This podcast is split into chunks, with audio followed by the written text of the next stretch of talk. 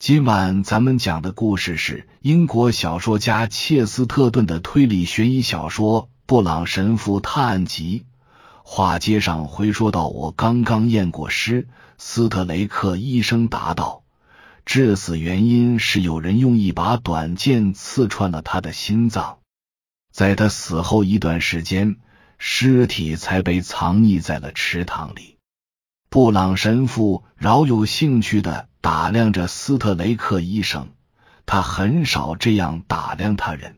当办公室这群人开始散去，又回到街上时，布朗神父设法凑到了医生身边，与他攀谈起来。他们在律师办公室并未多做停留，因为除了与遗嘱相关的一些较为正式的问题以外。也没有多少值得深究的。老律师说话时谨小慎微，总以专业规矩为托词，这让缺乏耐心的秘书深受折磨。督察的权威也没发挥多大作用，最后还是在神父的循循善诱下，这位老律师才一一澄清了所有看似神秘之处。戴克先生微笑了一下，坦诚说：“上将的遗嘱的内容十分平常，约定将所有遗产留给他的独生女奥利弗，而且他也承认，并不存在需要隐瞒这一事实的特别理由。”医生和神父在大街上慢慢走着，这条街贯穿小镇，直达克雷文家。哈克早已冲到了二人前边，他不管去哪儿都是一副急匆匆的样子。但是后边这两位似乎更关注他们谈论的内容，而不是他们的去向。高个子的医生对身旁的矮个子神父说话时，声音略带着神秘感：“布朗神父，你对这件事是怎么看的？”布朗神父注视了他片刻，说道：“哦，我想到了一两件事，但是我眼下最为难的是，我跟上将不太熟悉，尽管我跟他女儿有些交往。人们都说，医生一脸凝重，正色道：上将是那种与世无争、从不树敌的人。我想你的意思是，神父答道。”他还有一些事是大家闭口不谈的。哦，这不关我的事。斯特雷克忙不迭的，却又有些粗暴的说：“我想他也有心情不好的时候吧。有一次，他曾经威胁我说要就一台手术跟我打官司。但是，我想他的初衷应该是好的。我能想象。”他对下属应该是比较粗暴的。布朗神父的眼睛定格在了迈着大步、远远走在前面的秘书身上，在凝视他的同时，神父意识到了他那么着急的原因。就在五十码之外，上将的女儿正在慢条斯理的向豪宅走去。秘书很快就赶上了他。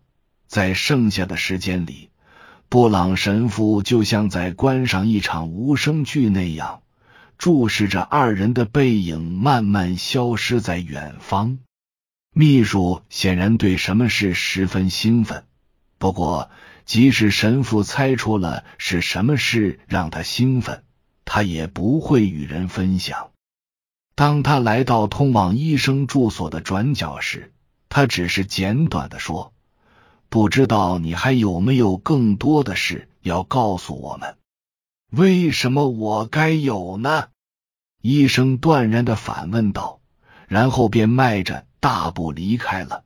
也不知道他究竟指的是没什么可说的，还是不愿再说什么。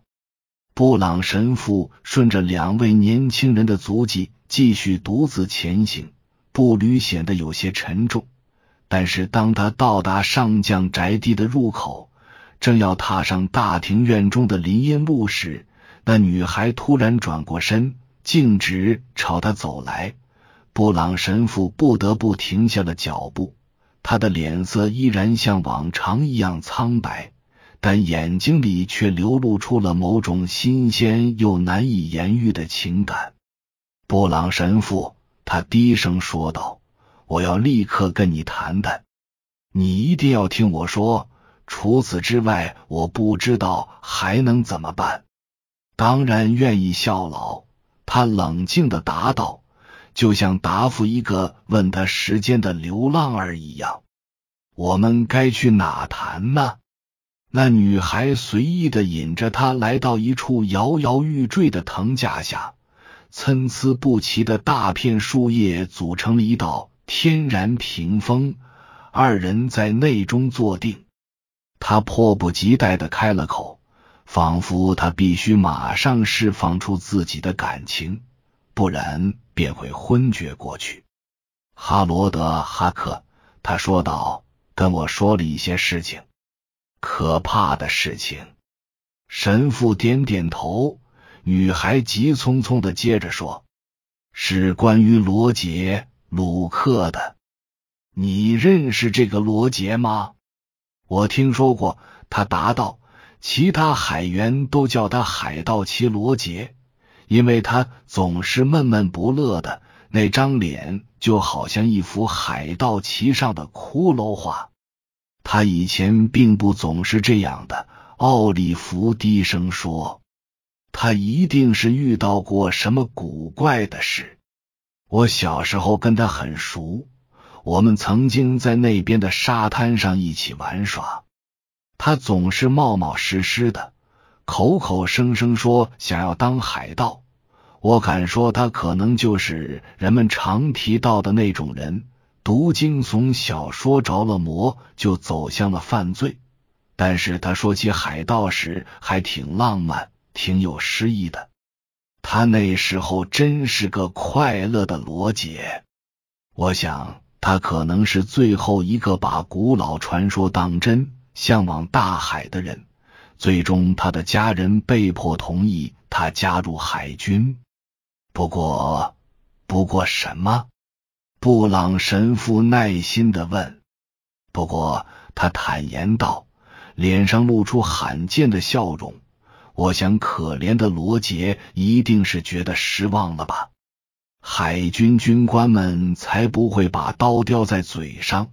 或者挥舞着滴血的弯刀，升起黑色的海盗旗，但这也不能解释他身上的变化。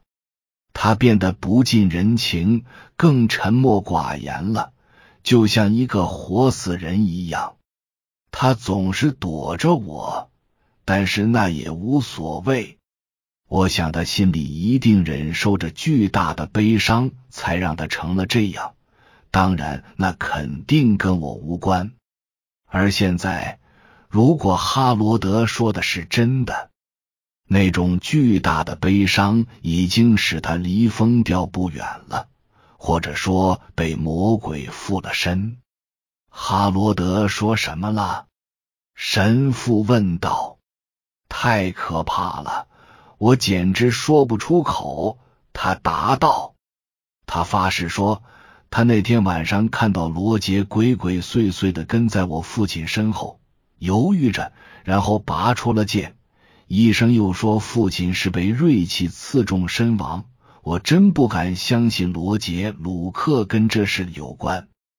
他那种闷闷不乐的表现和我父亲的急脾气碰到一块，有时候的确会导致争吵，但也只是争吵。至于到这种地步吗？我并不是说我要替老朋友辩解，因为他对我并不那么友好。但是有些人或事就是会让你不由自主的深信不疑，即便是一位老相识。可是哈罗德发誓说他，哈罗德好像总在发誓。